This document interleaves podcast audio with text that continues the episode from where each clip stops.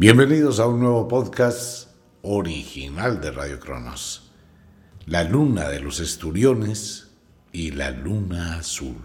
Este es un tema muy interesante para el octavo mes del año, cuando convergen una serie de elementos bastante extraños y curiosos que tienen que ver con la historia.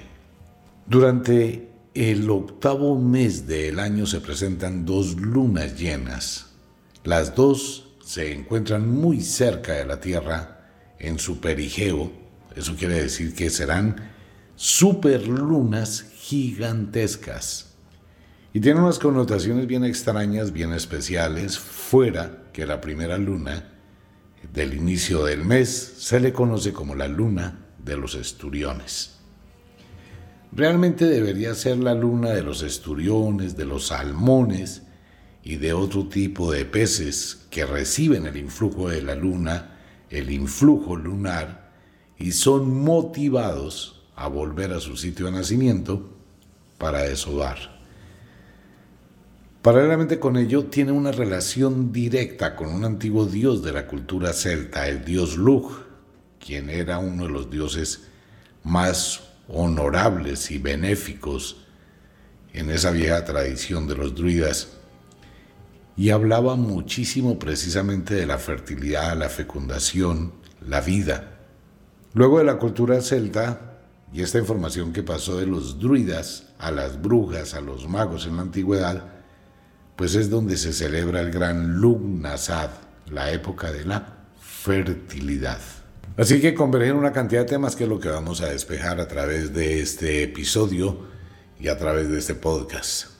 Comencemos por el principio. Los salmones, los esturiones, los osos grizzly y otro tipo de animales, pues se alimentan cuando llega la época otoñal de estos peces que tienen que nadar río arriba.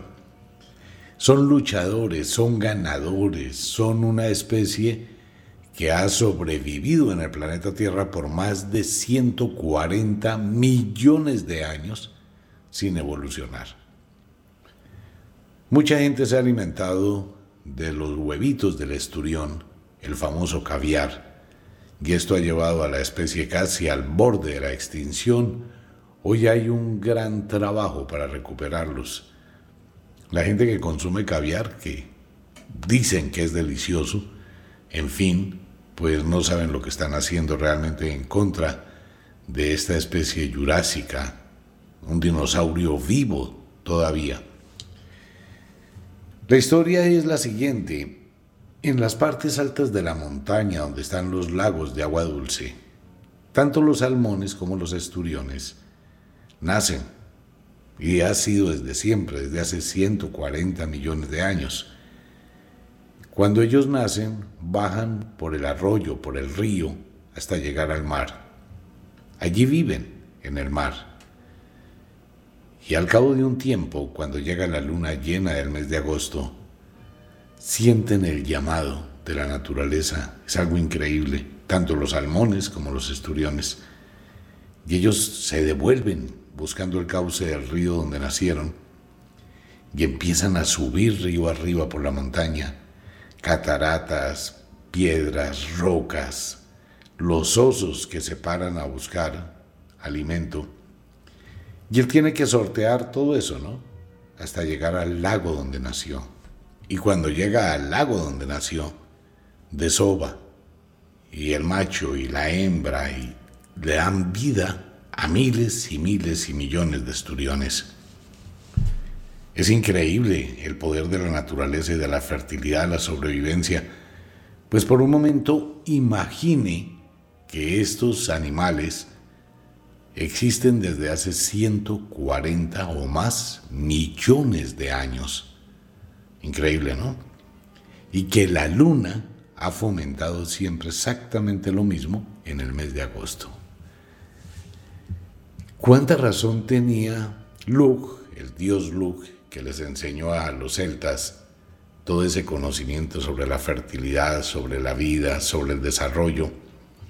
Y de donde nace la tradición otoñal, que es la época de la siembra, que es esa misma fuerza que tienen los humanos internamente para crear un proyecto de vida, para crear un plan, para crear un destino hacia el futuro. Quienes han seguido los programas de Radio Cronos, hemos hablado durante muchos años del tema, cuando estamos muy cerca del otoño. La época de sembrar, la época de construir, la época de renovar, la época de organizar, la época de hacer cambios y generar ideas nuevas, sembrar cosas nuevas en el espíritu, modificar lo viejo, retirar lo viejo, replantear alternativas, porque así lo hace la naturaleza. El ejemplo no solo es de los salmones y de los esturiones, se llama la luna del esturión, la luna llena de agosto. El ejemplo es de todo lo que hace la naturaleza. Al final del verano, los fuegos forestales queman lo que no sirve y preparan la tierra para la nueva cosecha. Convierten todo eso en nutrientes, en abono, y en el otoño se siembra. Es en el otoño donde los alces empiezan a tener esa gran cornamenta para mostrarle a las hembras su poderío y competir con los demás machos para procrear la especie. Los leones hacen otro tanto, les crece la melena. En todas las especies de los animales, incluyendo la humana, la época del otoño produce una atracción grandísima para la fecundación y la procreación. Esta atracción tiene que ver con absolutamente todo lo que hay en su mente, a diferencia de los animales.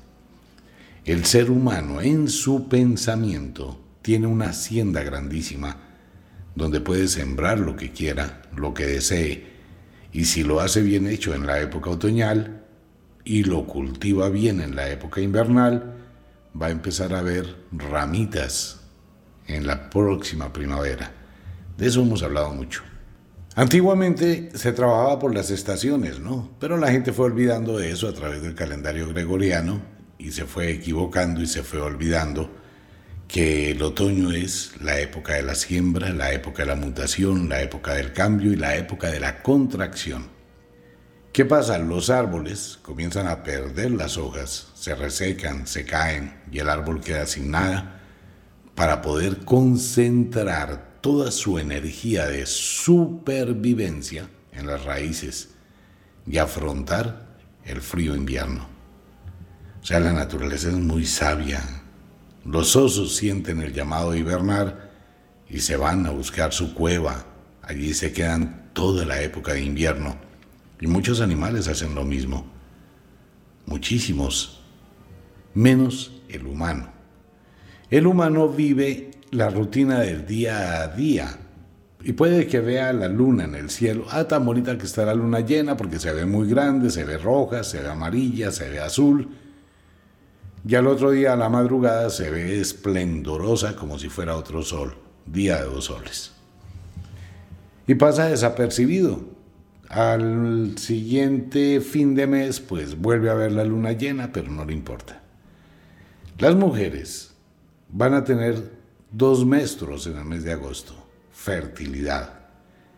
Es importante decirle a las mujeres que ustedes tienen dos ovarios y que trabajan simultáneamente, ¿no? Por eso es que hay mujeres que pueden tener relaciones sexuales hoy con un hombre, quedan embarazadas de un hombre tienen relación unos días después con otro hombre y quedan embarazadas del otro hombre. Al final del embarazo, pues nacen dos niños, que no son gemelos ni mellizos, son dos placentas diferentes de dos óvulos diferentes de dos papás diferentes. Hay mujeres que pueden quedar embarazadas durante el menstruo, porque un mes trabaja un ovario, el otro mes trabaja otro ovario.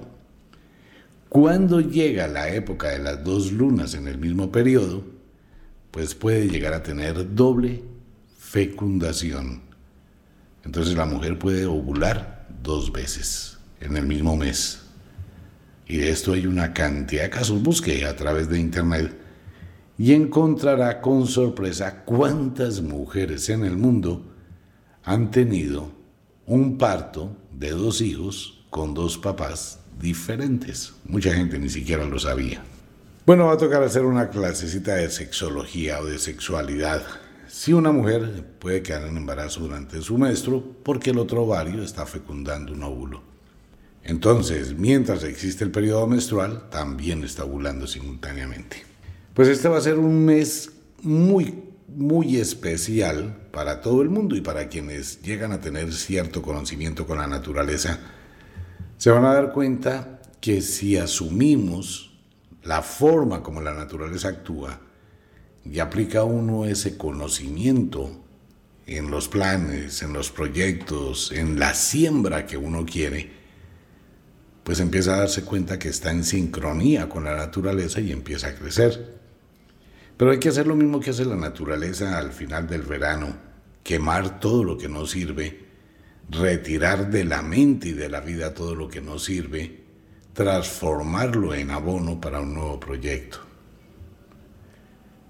Nadie sabe y no hay científicos que puedan explicar cómo actúa esa pequeña señal o ese tipo de energía que le indica a todas las especies que es el momento de migrar, que es el momento de cambiar, que es el momento para producir más testosterona, más estrógenos, que es el momento de irse preparando para el apareamiento después de la lucha del verano, ¿no? Porque es que el verano prueba a todas las especies, los lleva al límite, al extremo, y los que sobreviven al verano, fuera de eso tienen que competir en el otoño para mirar cuál es el más fuerte, el mejor adaptado, el mejor preparado, el que puede mantener la crianza, la vida de su especie.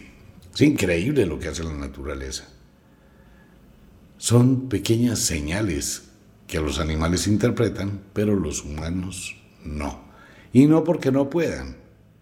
Sí, también se siente y se siente esa energía y empieza a sentirse esa sensación de querer cambiar, de querer proyectarse durante el otoño. La misma visión del paisaje, las hojas que se caen, los árboles que se deshojan, la ausencia de aves, empieza a producir también esa señal específica en que uno también debe empezar a mudar, a cambiar algo de sí mismo. Eso es conocido por las brujas en la vieja religión y por los magos, quienes les hablaban al campesino. Recordemos que la palabra pagano hace relación directamente al hombre del campo, ¿no? Los campesinos son paganos, son hombres del campo. Y todo ese conocimiento del dios Lug, a través de la historia, la cultura celta, pues les fue enseñando cómo en cada estación se debía laborar, se debía trabajar, se debería estar y qué se debería hacer. Por eso al llegar el 31 de octubre, cuando termina el otoño y empieza el invierno, los campesinos cogían todas sus herramientas, las redes de pesca, los arados, todas las herramientas que tenían, las iban amontonando en una plaza. Y el 8 de diciembre llegaba el ritual de la queimada. Ese ritual de la queimada era quemar todas las herramientas, quemar todas las cosas que habían utilizado, devolverlas a la naturaleza en gratitud y a partir de ese momento se dedicaban en el invierno, ya tenían todo listo para fabricar las nuevas herramientas para la época de la primavera, cuando llegara la primera cosecha, o la subienda a los ríos, que es cuando empieza la vida otra vez a florecer. Durante toda la época otoñal, agosto, septiembre, parte de octubre, se produce la atracción o la forma como la vida queda preñada de vida. Posteriormente, en la época invernal es donde se gesta la vida, igual que una mujer cuando está embarazada, los nueve meses, la vida está dentro del líquido amniótico, que es la representación del invierno, protegida para que vaya creciendo. Durante el mes de las dos lunas, pues el poder aumenta, y aumenta muchísimo. Ese poder mental quienes lo canalicen, quienes empiecen a decir, venga, voy a tratar de mirar, leer, meditar, contemplar la naturaleza, ¿cómo puedo cambiar mi vida? Lo primero que tiene que hacer es quitar de su vida, al igual que hace la naturaleza al final del verano, quema lo que no sirve. Muchos países pues se molestan por los incendios forestales, tratan de combatirlos, tratan de apagarlos, precisamente para evitar incendios en algún tipo de urbes. Pero eso es muy natural.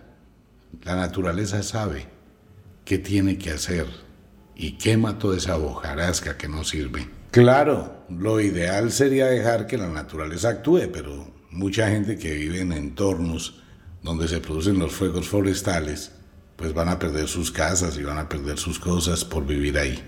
Entonces tratan de controlar y evitar que eso pase. ¿Que si se altera la naturaleza? Total, mire, en China, pues los grandes ingenieros chinos, cuando construyeron la represa de las Tres Gargantas, una represa gigantesca, a ninguno de esos ingenieros se le ocurrió pensar por un momento que ese río que alimenta la presa de las Tres Gargantas, pues era el camino de los esturiones para subir y desovar. O sea, les colocaron una barrera y empezaron a modificar la conducta de los animales, creándoles lagos artificiales y llegaron a un punto casi de extinción total. Han tenido que hacer una cantidad de cosas impresionantes para abrir algún tipo de canales para que los esturiones puedan seguir su tradición de millones de años. Si nosotros utilizáramos ese conocimiento para mejorar nuestra calidad de vida, pues ¿qué tenemos que hacer? Lo primero es hacer un análisis del final del verano de mi vida. ¿Qué tengo que sacar? Hacer un despojo mental, un despojo físico, sacar de mi casa lo que no sirve, sacar y hacer una especie de limpieza de las cosas materiales. Hay mucha gente que tiene su apartamento que parece un cuarto de San Alejo, de esos cuartos antiguos, donde se guardaba absolutamente todo. Y la gente conserva una cantidad de cosas que nunca va a usar. Libros de primaria, cuadernos de bachillerato, servilletas, esquelas, recuerdos, ropa de niños, ropa, zapatos, una cantidad de cosas que están ahí simplemente haciendo estorbo y son basura. Puede que usted tenga unos grandes sentimientos por ese tipo de cosas, pero nunca los ve, nunca los coge, simplemente están allá en un rincón. Eso ya cumplió su misión, cumplió con lo que debía hacer, es hora de sacarlo, darle espacio a lo nuevo, para que llegue lo nuevo. Es como dice la filosofía del Tao, ¿qué es lo que hace que un pocillo o una taza sirva? ¿Qué es lo que hace que los zapatos sirvan? ¿Qué es lo que hace que una habitación sirva? El vacío que tiene la taza, el vacío que tienen los zapatos, el vacío que tiene la habitación. Si la taza estuviese llena, usted no podría usarla. Si los zapatos estuviesen llenos, no se los podría calzar. Si la habitación estuviese llena, usted no podría habitarla. Entonces hay que hacer un vacío, ¿no? Cuando usted quiere traer un juego de alcoba nuevo a su casa, quiere traer algo nuevo a su hogar, pues tiene que coger lo viejo y quitarlo. Voy a estrenar un televisor, tiene que quitar el viejo. Voy a estrenar un juego de alcoba, tiene que sacar el juego de alcoba viejo para hacer un vacío. Y cuando hace ese vacío puede llenarlo. Igual es el alma humana. Si estamos llenos de recuerdos de un pasado tormentoso, lo que le pasa a muchas personas que terminan una relación pareja, pero quedan llenos de esa cantidad de recuerdos de ese viejo amor y piensan y reviven y recuerdan y añoran y sufren. Ya toda hora tienen eso en su cabeza y en su corazón, pues su corazón está lleno con ese mal recuerdo. Se acabó, déjelo ir. Pero mientras que su corazón esté lleno, pues nadie va a llegar ¿Por qué? Porque no hay espacio, no hay vacío para llenar. La gente que se llena del pobrecitismo porque no tiene plata, porque no tiene dinero, porque vive en la ruina, está llena de pobreza. Su alma, su espíritu, su energía se llena de pobreza.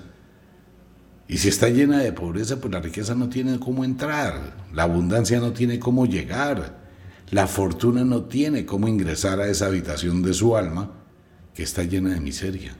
¿Qué hay que hacer? Hay que sacar la miseria, hay que sacar la pobreza, hacer un vacío mental o espiritual para permitir que lo otro, lo nuevo, llegue. Ahí es donde se siembra, ¿no? Entonces, todo eso tiene que ver con ese mundo mágico y este mes, el octavo mes del año, con dos lunas llenas espectaculares, la primera la luna del esturión y la segunda la luna azul, que es el mundo mágico de las hadas, de los duendes, del mundo férico, porque es un regalo de la naturaleza. Bien por las mujeres que tendrán dos maestros, bien por la capacidad de fertilidad, bien por la fuerza de quienes quieren construir, crecer y proyectarse para el futuro. Es un mes que vale la pena, el inicio del otoño, la época de las cometas, de los vientos que transportan los deseos. Y en la segunda luna, que es la luna azul, comenzará a despertarse el mundo, el inframundo, donde los vampiros se desperezan para iniciar su día.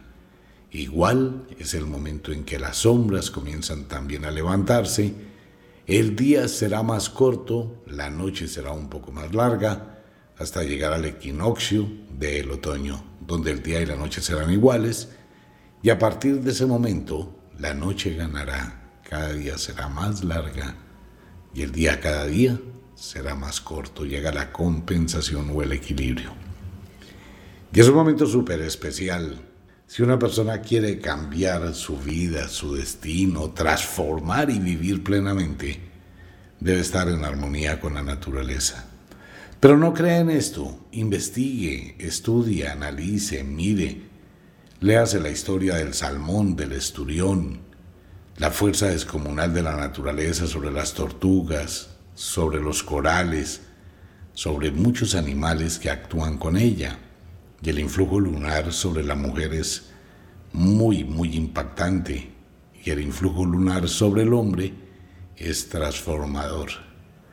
Hay un libro muy interesante para las mujeres que quieran conocer un poquito más, igual que los hombres que quieran conocer un poquito más del tema. Es el libro del quinto elemento, el poder del maestro.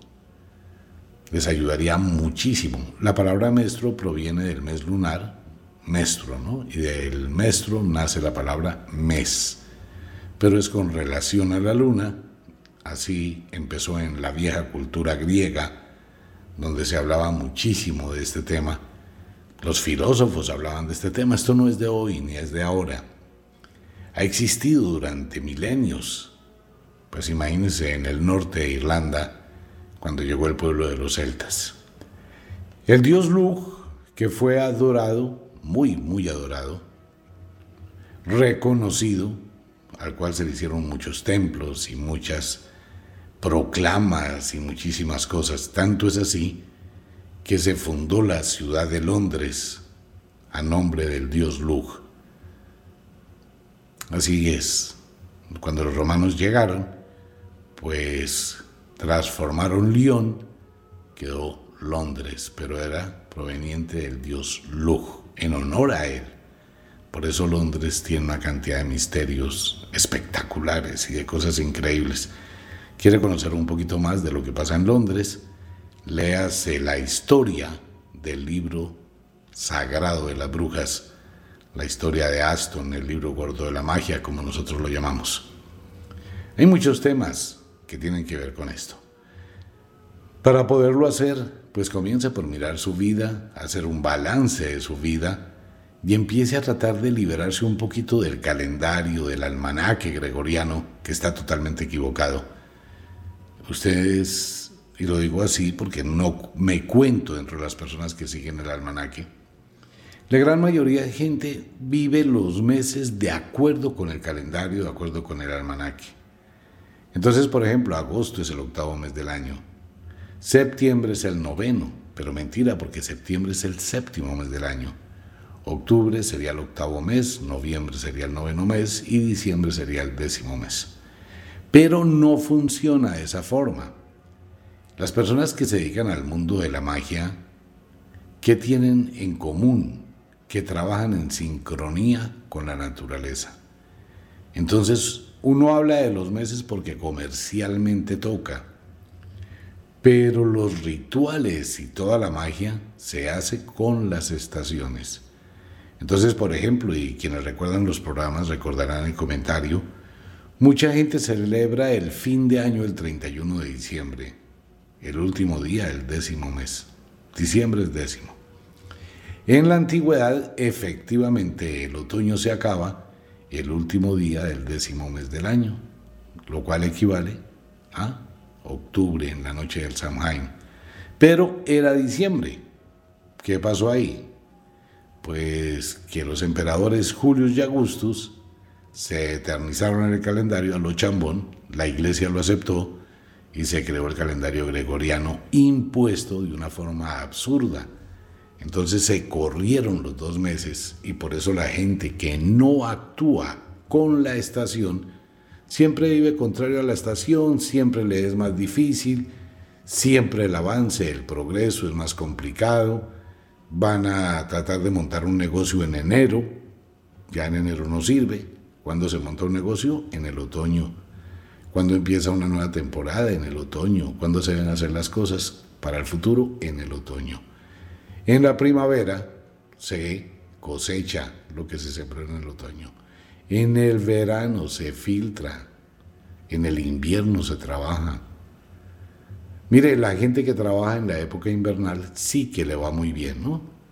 La gente que se dedica a pasear y a perder el tiempo en diciembre, pues simplemente gasta todo, derrocha todo, pero no cultiva nada, ni gesta nada. Por eso hay que aprender. Pero seguiremos con los temas. Como de costumbre, el inexorable reloj del tiempo que siempre marcha hacia atrás nos dice que nos vamos. No sin antes decirle que de verdad los queremos cantidades alarmantes, los amamos muchísimo, de verdad que sí. Les enviamos un abrazo francés, un beso azul, a dormir, a descansar, a entrar al mundo de los sueños. Si es de noche, por favor deje la cocina arreglada, la ropa lista para mañana, lleve a sus sueños imágenes positivas, piense en que usted es un ganador y duerma, descanse y mañana levántese con una actitud diferente para afrontar la vida. Si es de día, trabaje, exíjase, busque metas, busque conquistar pequeños logros cada día, pero no trabaje duro, hágalo con inteligencia. Un abrazo para todo el mundo, nos vemos. Chao.